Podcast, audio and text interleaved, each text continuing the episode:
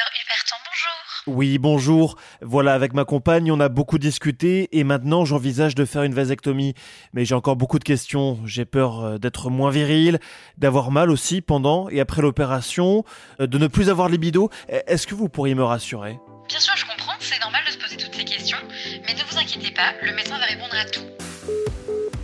La vasectomie est-elle vraiment permanente? Est-elle sûre? Y a-t-il des conséquences après sur la sexualité? Y a-t-il un risque accru de cancer? Autant de questions que les patients se posent avant une vasectomie et que les urologues entendent forcément très souvent en consultation. On va tenter d'y répondre aujourd'hui avec, euh, comme chaque semaine, le docteur Hupertan. Bonjour. Bonjour. Ces questions, vous les avez entendues à de très nombreuses reprises, notamment lors des premières consultations, quand vous rencontrez un nouveau patient. Euh, Pour commencer, docteur, est-ce que vous pouvez me, me résumer en quelques mots ce que c'est la vasectomie? La vasectomie est une contraception masculine. C'est la contraception masculine par excellence. C'est une contraception 100% mécanique car on modifie en rien le fonctionnement du testicule. Le testicule a deux missions, fabriquer des spermatozoïdes et de la testostérone. La testostérone est libérée dans le sang. Les spermatozoïdes sont acheminés dans le liquide séminal par les canaux déférents. L'intervention consiste à interrompre les canaux déférents, un de chaque côté, pour empêcher l'arrivée des spermatozoïdes. Donc, c'est un mécanisme de contraception mécanique. Bon, j'ai égrené quelques questions euh, en introduction de ce podcast. J'ai pas menti, hein, ces questions, vous les entendez très souvent en consultation. Ces questions qui viennent euh, de plus en plus fréquemment parce que euh, la vasectomie commence à se démocratiser, les gens consultent, ils se renseignent, mais parfois c'est comme une encyclopédie qui est ouverte à la mauvaise page. Bon, on va les reprendre une à une, ces questions. La première, docteur, je veux faire une vasectomie, mais je veux qu'elle soit temporaire et réversible. Est-ce que c'est possible? Il faut envisager la vasectomie comme une contraception permanente. C'est vrai que pendant très longtemps, elle était présentée comme une technique de C'est un mot qui est violent. Donc, je préfère que ce terme soit oublié. Est-ce que c'est définitif? Dans tous les cas, quand un homme envisage une consultation pour vasectomie, il doit partir du principe que c'est une contraception définitive. C'est pourquoi, lorsque nous avons rédigé le, les recommandations pour les bonnes pratiques de la vasectomie, on explique que la vasectomie est une contraception dite permanente, potentiellement mais difficilement réversible. Difficilement car on n'est pas à 100% de restauration de la fertilité. Donc bref, je fais une vasectomie parce que je ne veux pas ou je ne veux plus d'enfants. Docteur, j'ai écouté euh, vos podcasts, je me mets dans la peau d'un patient. Docteur, j'ai écouté votre podcast. J'ai bien compris, vous coupiez les canaux déférents lors d'une vasectomie. Vous allez me castrer. Oui, c'est un, une question qui vient fréquemment parce que on mélange. Ça montre à quel point les hommes ignorent tout de leur corps. Ils pensent que les hormones, c'est dans le sperme. Oh là, heureusement, hein, vous imaginez. Ils s'imaginent qu'il y a un seul canal, que les canaux arrivent dans l'urètre, donc ils vont uriner du sang. Bref, les hommes connaissent très très mal leur corps. D'ailleurs, la question la plus fréquente, docteur, pourquoi j'ai deux différents Parce que chaque testicule a son canal. Donc, ce qu'il faut retenir, c'est que c'est une contraception, on va interrompre les deux canaux et ça va rien changer sur le fonctionnement du testicule. Le testicule continuera tout au long de la vie de fabriquer des hormones qui sont libérées dans le sang et des spermatozoïdes qui sont libérés, qui arriveront, qui n'arriveront plus dans le liquide séminal. Donc, c'est la contraception. Et lorsqu'on envisage de restaurer la fertilité, la chirurgie de réparation qui consiste à recanaliser, reconstituer l'anatomie du canal déférent permet donc, avec un taux de réussite très important, de récupérer la fertilité. Le testicule va fabriquer durant toute sa vie des spermatozoïdes, même en cas de vasectomie. Là, docteur, vous, vous me faites peur, mes testicules vont exploser en fait. Oui, la question est-ce que les testicules vont exploser? Ou pire, est-ce que je vais avoir mon scrotum rempli de sperme? Non, pas du tout. Un, les testicules. Vous voyez, le corps humain est fantastique. Il, Et en permanence, il y a un système de recyclage, de récupération. Même nos politiques seraient ravis d'avoir le même système de triage, de récupération s'ils avaient exactement comme le corps. C'est qu'au niveau du corps humain, au niveau du, du foie, au niveau des reins, des cellules meurent et sont remplacées par de nouvelles cellules. Et ces cellules sont recyclées in situ par un système fantastique avec des macrophages, avec des, tout un tas de cellules qui vont récupérer, qui vont faire du recyclage cellulaire. Et donc, les spermatozoïdes meurent et ils sont recyclés in situ, donc il n'y aura pas de balade des spermatozoïdes dans le scrotum. Mes testicules ne vont pas euh, prendre 15 fois leur taille euh, après la vasectomie. Vous n'aurez pas des testicules à la taille d'un bœuf. Ouf, me voilà rassuré. Bon, j'ai bien compris que la vasectomie, c'était euh, hyper efficace pour ne pas avoir d'enfants. Est-ce que j'aurais quand même du, du, plaisir quand je fais l'amour avec ma partenaire? Bah, C'est l'essentiel.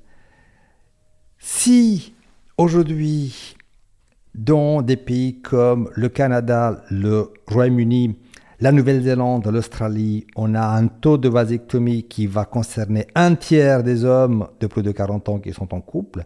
C'est que ces hommes qui sont sexuellement hyperactifs n'ont aucune conséquence à titre sexuel. Parce que rien ne change. Le testicule a une participation essentielle et en même temps peu importante en matière de volumétrie.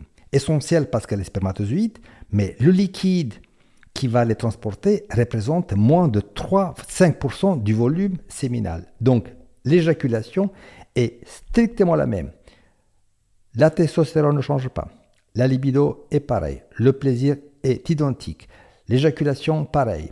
Comme disait un patient, docteur, même le goût est le même. C'est logique parce que ce sont les vésicules séminales qui fabriquent la fructose, qui est le kérosène qui assure la mobilité. Donc, l'éjaculat garde la quasi-totalité propriété, sauf que on tire à blanc. Il n'y a plus de spermatozoïdes dedans. Il y a plus de, il devrait plus y avoir de spermatozoïdes dedans, tout à fait. Bon, alors, euh, moi, je vais faire une vasectomie parce que je pense que c'est la bonne solution euh, dans mon cas. Par contre, mon épouse est, pas hyper pour. Est-ce que elle doit me donner son autorisation? Déjà, je crois que la société actuelle permet euh, à chacun, homme ou femme, de disposer librement de son corps.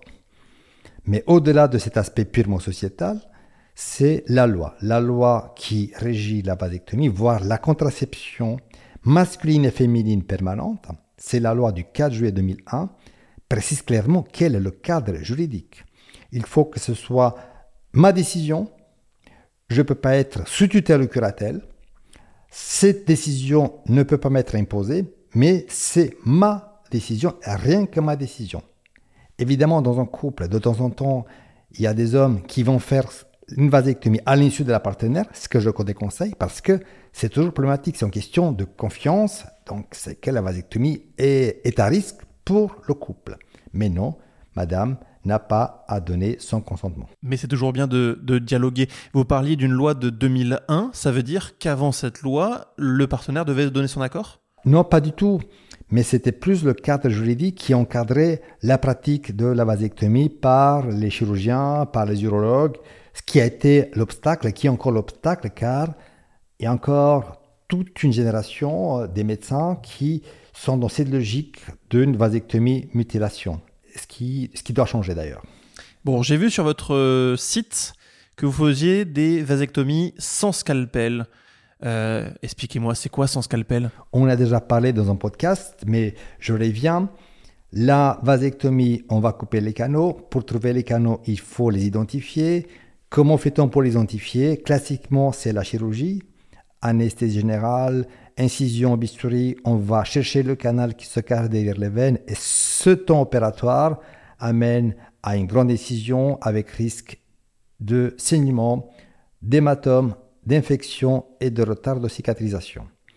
C'est pour éviter toutes ces complications que la technique a été inventée dans les années 70 et qui ensuite a été baptisée comme no scalp vasectomie, la vasectomie sans scalpel, parce que au lieu d'inciser, on va à peine percer la peau, juste histoire de trouver le canal, le sortir à l'extérieur. Mais une fois sorti à l'extérieur, on est, revient dans le cas d'une vasectomie classique, il faut réaliser l'interruption par section du canal déférent. Donc la vasectomie sans scalpel, ce que vous appelez sans scalpel. Moi, je suis un peu impatient. J'aurais très envie de faire l'amour avec ma partenaire après la vasectomie. Euh, préservatif ou pas préservatif? Premièrement, le testicule, c'est le lieu de fabrication, c'est l'usine. Hein. Elle fabrique euh, à rythme soutenu, imaginez-vous, 1000 unités par seconde. Ah, c'est énorme. C'est énorme.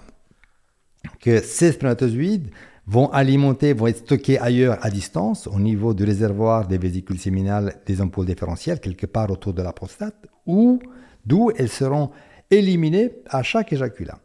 Donc, lorsqu'on va réaliser l'intervention, il n'y a plus d'arrivage. Mais il faut écouler les stocks. Il faut un déstockage massif et le déstockage nécessite au moins 2 à 3 mois. Et si on prend en compte le risque de recanalisation spontanée qui peut arriver, les recommandations sont que le spermogramme doit être réalisé après 3 mois et une trentaine d'éjaculations. Et c'est après qu'on va valider l'efficacité contraceptive. Et donc, c'est après, en fonction des résultats, on pourra conseiller au couple d'avoir une sexualité sans, sans aucune contraception masculine ou féminine. 3 mois, 30 éjaculations, ça fait 10 éjaculations par mois. Dans le cas d'un couple qui n'aurait pas autant de relations sexuelles, vous demandez aux patients de se masturber? Premièrement, un couple où il n'y a pas une, voire deux éjaculations par semaine, je me pose la question pourquoi le couple fait la vasectomie? Parce que finalement, c'est un couple qui n'a quasiment pas d'intimité. Ils peuvent très bien organiser la sexualité au moment où madame est sûre de ne pas être fertile. Donc c'est, c'est plus, c'est un cas différent. De manière générale, éjaculation, il faut pas que ce soit pris à la lettre. C'est pas des rapports, parce qu'il y a des, des femmes qui disent, docteur, euh, ça me met à l'obligation de, d'assumer. On dit 30 éjaculations, quelle que soit la technique. Bon, je vous ai bien écouté, j'ai bien tout compris. J'ai un peu peur, en vrai, de faire une vasectomie. Est-ce qu'il y a d'autres moyens de contraception euh, masculine? Bah, Les contraceptions masculines, il y a déjà le préservatif, qui est plutôt une technique collaborative, hein, parce qu'en fait, les deux partenaires, ils collaborent, ils jouent, donc ils assument, euh, mais avec un risque de grossesse qui est loin d'être euh, négligeable, notamment en cas de perforation de préservatif. Ça arrive souvent, ça? Oui, alors j'ai pas les chiffres en tête, mais c'est une technique qui peut arriver euh, fréquemment. Néanmoins, le préservatif a l'avantage de préserver contre les maladies sexuellement transmissibles, donc ce qui n'est pas non plus négligeable. Et à part cette contraception, il y a deux autres moyens euh, de contraception masculine. Il y a la contraception thermique et la contraception hormonale. Mais je crois qu'il faut avoir des épisodes dédiés à chacune des deux techniques. Ah, on va parler du slip chauffant. Exactement, et des hormones, et des hormones. Pour euh, conclure, euh, docteur Hupertan, toutes ces questions qu'on a posées, on peut trouver les réponses sur Internet, sauf que sur Internet, on trouve un peu tout et n'importe quoi. Je crois qu'il y a un site Internet sur lequel on trouve les bonnes infos, et c'est le vôtre. Je pars du principe qu'en 2024, lorsqu'on se décide d'envisager une vasectomie, il faut s'informer avant de consulter. Face à l'absence d'informations, je me suis renseigné, j'ai visité euh, les sites de mes collègues euh, au Québec, à Vancouver, aux États-Unis, et c'était l'idée de donner une information claire, une information précise pour avoir toutes ces réponses, toutes les questions que les hommes se posent, afin de faire cette consultation en toute sérénité et poser des questions précises à son chirurgien. Donc on, va consulter le site de son chirurgien et puis on, on arrive avec euh, des questions très pratiques, très concrètes sur notre cas personnel. Combien de vasectomies pensez-vous qu'on fait dans la vie? Oh, une seule, hein Une seule. Donc autant qu'elle soit bien faite, autant que je me renseigne, que j'assume, que j'aille en toute confiance envers le chirurgien qui va réaliser la vasectomie. Merci beaucoup, docteur. Finalement, une vasectomie, c'est comme un mariage, c'est censé arriver qu'une seule fois, donc ça se prépare bien, c'est ça? Il faut bien la préparer, à la fois les consultations, avoir des questions, et puis, très important, de préparer l'intervention. C'est pour ça qu'il y a une deuxième consultation, et là encore, on va parler en détail dans un deuxième épisode. La semaine prochaine, on parle de la deuxième consultation? Deuxième consultation, et toutes les questions qu'il faut se poser pour aborder avec sérénité votre intervention de vasectomie. Eh ben merci beaucoup docteur, on se retrouve donc la semaine prochaine pour la deuxième consultation de vasectomie.